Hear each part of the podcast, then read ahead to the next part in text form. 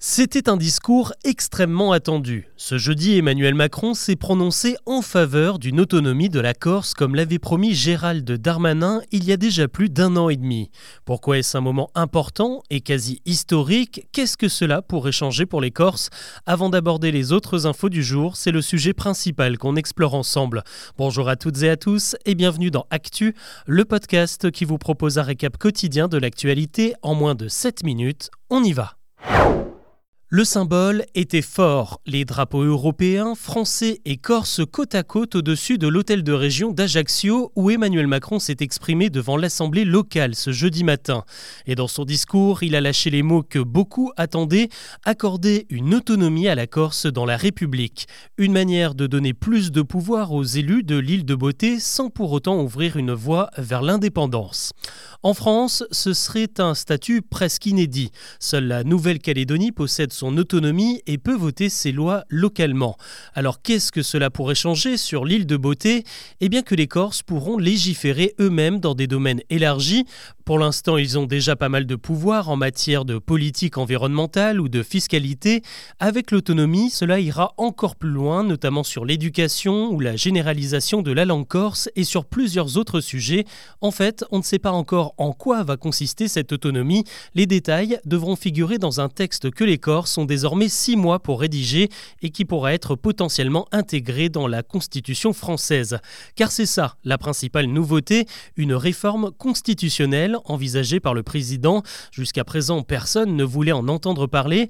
La situation a donc sensiblement évolué. Pour autant, rien n'est gagné pour les Corses car une réforme constitutionnelle devra impérativement passer par un vote de l'Assemblée nationale et recueillir l'adhésion des 3 cinquièmes des députés. Problème, la droite est profondément opposée à une autonomie corse et pourrait sérieusement raboter ou même rejeter le texte. Pour eux, l'autonomie reviendrait à diviser la France, à la transformer en un État fédéral, un peu comme aux États-Unis, où chaque État vote et applique ses propres lois. Avec ce changement de cap, Emmanuel Macron tente aussi un coup politique, car l'Assemblée de Corse est aujourd'hui dominée par une alliance nationaliste. Elle est composée de deux tendances, d'un côté les autonomistes et de l'autre les indépendantistes, et tendre la main au premier camp, c'est fragiliser cette alliance. D'ailleurs, durant l'ovation qu'a reçue le président à la fin de son discours ce jeudi, les indépendantistes se sont bien gardés d'applaudir. L'actu aujourd'hui, c'est aussi la situation de plus en plus désespérée au Haut-Karabakh. Une semaine après l'offensive militaire de l'Azerbaïdjan, les dirigeants de la région annoncent ce jeudi la dissolution de leur république autoproclamée. Elle prendra effet au 1er janvier. En d'autres termes, ils laissent le champ libre à l'Azerbaïdjan pour reprendre le pouvoir politique sur ce territoire pro-arménien. De quoi alarmer un peu plus l'Arménie qui dénonce un processus de nettoyage ethnique. L'Azerbaïdjan chercherait à faire fuir tout les populations arméniennes du Haut-Karabakh.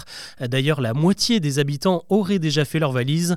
On compte désormais plus de 65 000 réfugiés qui ont rejoint l'Arménie. Retour en France avec un chiffre inquiétant. Selon une enquête de l'IFOP, plus de 90% des étudiants français de confession juive auraient déjà été victimes d'antisémitisme. Le plus souvent, il s'agit de blagues remplies de stéréotypes ou même sur la Shoah. Près de la moitié des sondés disent avoir déjà reçu des insultes à cause de leur religion ou de la politique menée en Israël. Heureusement, seulement 7% ont déjà été agressés physiquement, même si ça reste 7% de trop. Les personnes interrogées disent craindre davantage les violences commises par des militants d'extrême gauche plutôt que d'extrême droite. Je vous en ai déjà parlé dans ce podcast, les naissances ralentissent fortement en France et le dernier rapport de l'INSEE publié ce jeudi ne fait que confirmer la tendance. En 2022, 720 000 bébés ont vu le jour dans le pays, c'est 11 000 de moins qu'en 2021. Ce chiffre, c'est tout simplement du jamais vu depuis 1945. Les Français n'ont jamais fait aussi peu d'enfants et ce sont surtout les femmes de 30 à 34 ans qui ont le plus boudé les maternités. D'ailleurs, le constat est partagé dans toute l'Europe et particulièrement en Grèce où la natalité a chuté de 10% l'an dernier.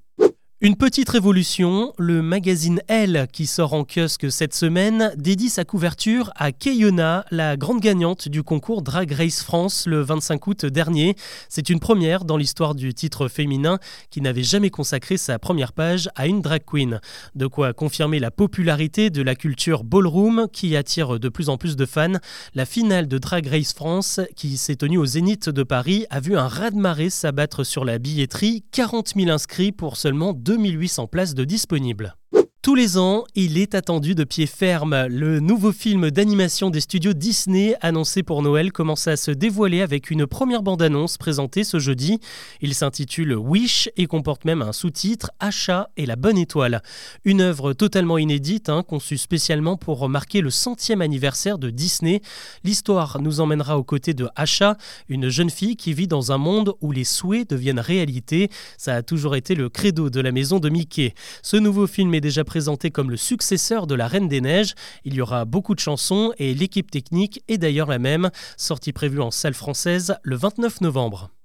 On termine avec un hommage. On apprend ce jeudi le décès de l'acteur Michael Gambon à l'âge de 82 ans.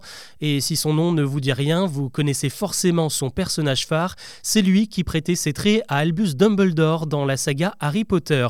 Il était aussi euh, très connu en Angleterre pour ses nombreuses pièces de théâtre. On l'a également vu dans le film oscarisé Le Discours d'un roi, dans le terrifiant Sleepy Hollow de Tim Burton, ou encore donné la réplique à Matt Damon dans le thriller Raison d'État. Voilà ce que je vous propose de retenir de l'actu aujourd'hui. On se retrouve demain pour un nouveau récap.